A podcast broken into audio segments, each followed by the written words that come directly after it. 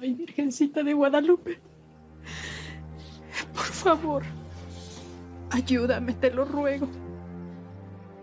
Que mi hija se dé cuenta del gran daño que le está haciendo a mi nieto.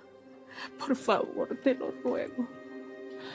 Ayúdame a que mi hija tenga el valor de decirle en algunas ocasiones que no a mi nieto. Por favor, ayúdame para que Brian no siga maleducado y evitemos que tenga un problema en el futuro.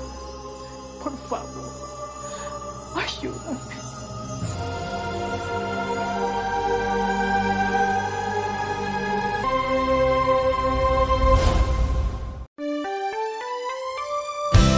Las vírgenes también lloran.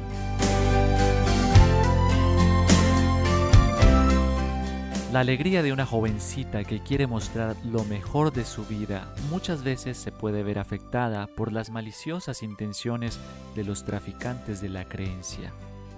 Hoy les traigo el caso de Guadalupe, una mujer traficada, manipulada, explotada, cuya imagen ha sido desfigurada sin descaro alguno, pues está de boca en boca incluso en cuan político populista se puede encontrar. Por eso, Acompáñenme a leer esta triste historia.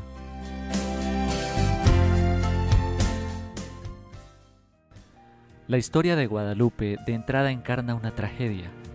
La amnesia de su infancia le ha traído una constante zozobra por el drama de sentirse desarraigada. Siente confusión de su identidad.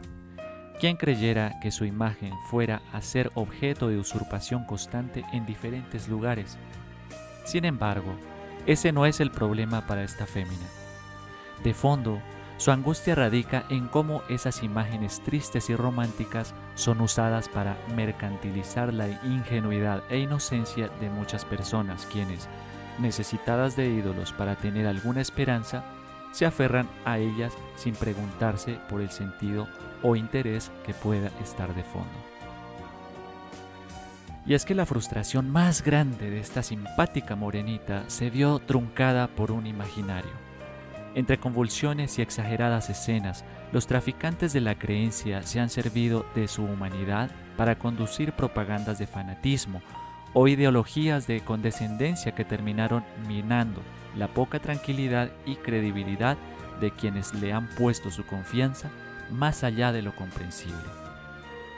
Algunos gritan, Nunca te dejaré. Que seas feliz. Nunca. Nunca. Debes convertirte. Otros afirman, con ella es posible soportar este nauseabundo olor de tu pobreza. Pero algunos más atrevidos y contrarios a las imaginerías que circulan al lado de esta jovencita le gritan, Muere, maldita. No quiero escucharte. No quiero escucharte. No. Esta dama de buen corazón e intenciones loables es víctima del fanatismo de quienes la vanaglorían por su maternidad y de los improperios lanzados por aquellos cuya raza superior de inteligencia, por ser de izquierda y, por tanto, considerarse pseudomesías de la verdad, lo ciega con rabia al pensar que la simple figura de esta mujercilla con rasgos indígenas es la causante de todos los males que puedan acechar en el mundo. Cuánta tristeza nos causa su dolor. Nos solidarizamos con esta damisela porque ¿quién no está tentado a recostarse en el regazo de su mamita o de su pachamama en el caso de los ambientalistas? Sin embargo, gracias a su valentía, Guadalupe en el fondo de su corazón sabe que ha buscado hacer las cosas lo mejor posible, que ha sido malinterpretada por aquellos que ven revelaciones donde no las hay que se han servido de su fama, en ocasiones desprestigiada, para llenar sus arcas monetarias.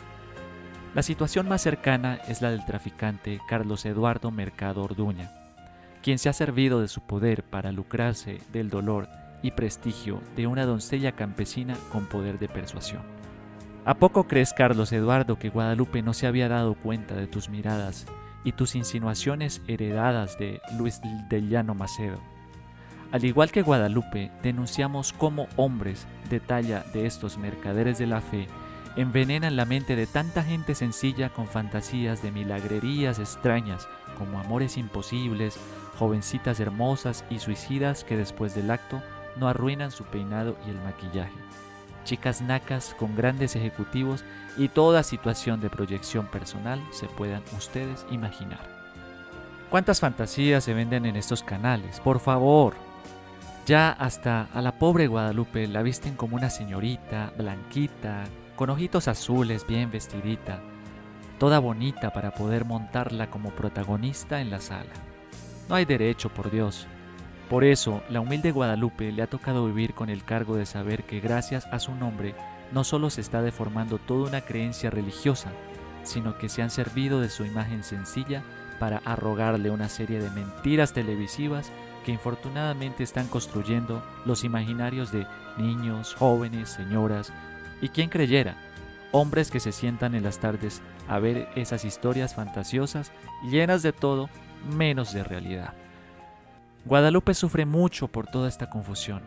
Queda demostrado con su caso que las manipulaciones de un hombre abusivo tienen consecuencias nefastas. Esta mujer y sus usurpadoras, independientemente de los daños causados por la manipulación de su nombre, merecen respeto. El amor manifestado en su figura solamente lo hace real en la medida que se comparte con el que está a tu lado. Nunca lo olvides. Bueno amigos, este espacio ha sido hecho por ustedes, así que síganlo haciendo. Gracias y hasta la próxima oportunidad.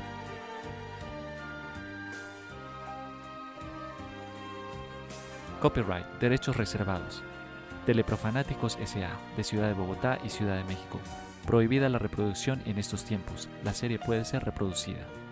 Nota. Si bien esta novela es de la ficción, no dejes de leerla porque seguimos aportando a los imaginarios colectivos.